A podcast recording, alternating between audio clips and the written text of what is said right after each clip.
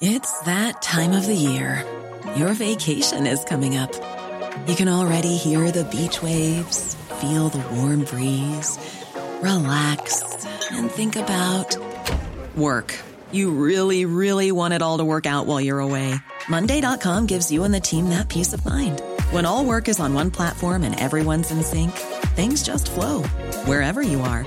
Tap the banner to go to Monday.com.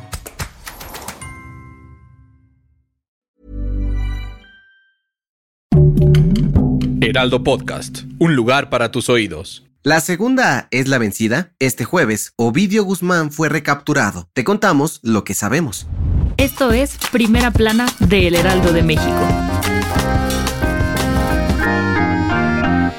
Este jueves nos despertamos con una noticia que puso de cabeza a todo México, la detención del narcotraficante Ovidio Guzmán, hijo de Joaquín Guzmán Loera, el Chapo, en Culiacán, Sinaloa. Desde tempranito comenzaron a circular imágenes que mostraban a Sinaloa en llamas debido al operativo que montaron en conjunto el Ejército, la Guardia Nacional, el Centro Nacional de Inteligencia, la Fiscalía General de la República y la Secretaría de Seguridad Pública de Sinaloa. Según la titular de la Secretaría de Seguridad y Protección Ciudadana, Rosa Isela Rodríguez, y el secretario de la Defensa Nacional, Luis Crescencio Sandoval, la madrugada de este 5 de enero, elementos del Ejército y la Guardia Nacional detectaron una caravana de autos blindados y los detuvieron para inspeccionarlos. Cuando le pidieron a las personas que bajaran de los vehículos, comenzaron a disparar con armas de alto calibre. Luego de unos minutos de enfrentamiento y con ayuda de la novena zona militar del ejército en Sinaloa, pudieron controlar los ataques y finalmente identificaron a Ovidio Guzmán en uno de los carros, por lo que lo detuvieron en el lugar.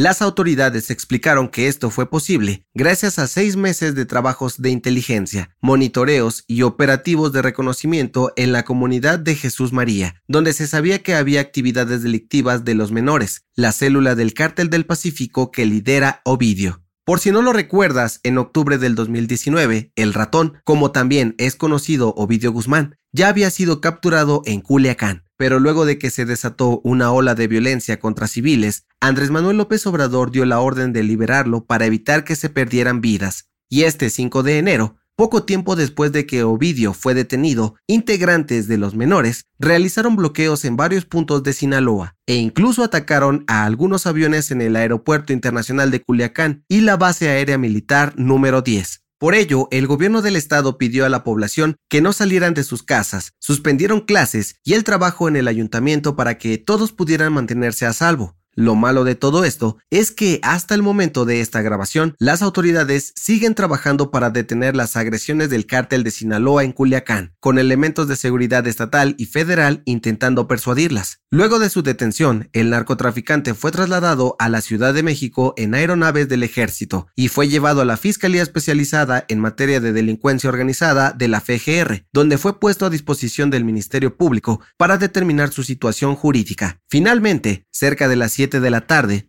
llegó al penal del Altiplano de Almoloya de Juárez en el Estado de México, de donde curiosamente escapó su papá en el 2015. Ovidio se mantendrá preso ahí hasta que se lleve a cabo el proceso en su contra, pues incluso se espera que sea extraditado a Estados Unidos en los próximos días. Al momento de esta grabación, Ovidio Guzmán no había sido presentado ante los medios de comunicación y las autoridades. Te mantendremos informado de esta noticia en el podcast y a través de nuestra página web www.heraldodemexico.com.mx. Gracias por escucharnos. Si te gusta Primera Plana y quieres seguir bien informado, síguenos en Spotify para no perderte de las noticias más importantes.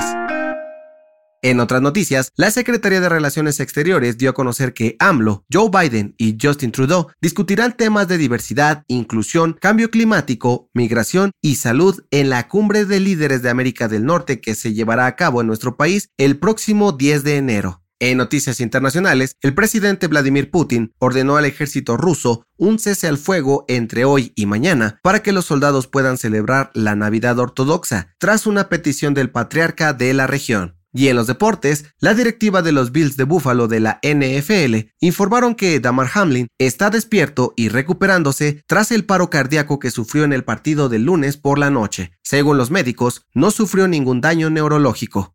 El dato que cambiará tu día. Hoy se celebra el Día de Reyes y en México y otros países del mundo, las familias se reúnen para partir la tradicional rosca de reyes. Pero, ¿sabes de dónde viene esta costumbre? De acuerdo con los historiadores de la UNAM, esta tradición nació en el antiguo imperio romano para celebrar el solsticio de invierno. Los reposteros hacían unos panes redondos hechos con miel, nueces y frutos secos en los cuales se escondía una haba. Quien la encontraba era nombrado rey por un día. Cuando esta costumbre llegó a España, se cristianizó y se cambió la haba por el muñeco de un niño, haciendo referencia a cuando José y María escondieron a Jesús de Herodes para evitar que lo matara, y así los Reyes Magos pudieran conocerlo. Feliz Día de Reyes. Yo soy José Mata y nos escuchamos en la próxima. Esto fue Primera Plana, un podcast del Heraldo de México. Encuentra nuestra primera plana en el periódico impreso, página web y ahora en podcast. Síguenos en Instagram y TikTok como El Heraldo Podcast y en Facebook, Twitter y YouTube como El Heraldo de México. Hasta mañana.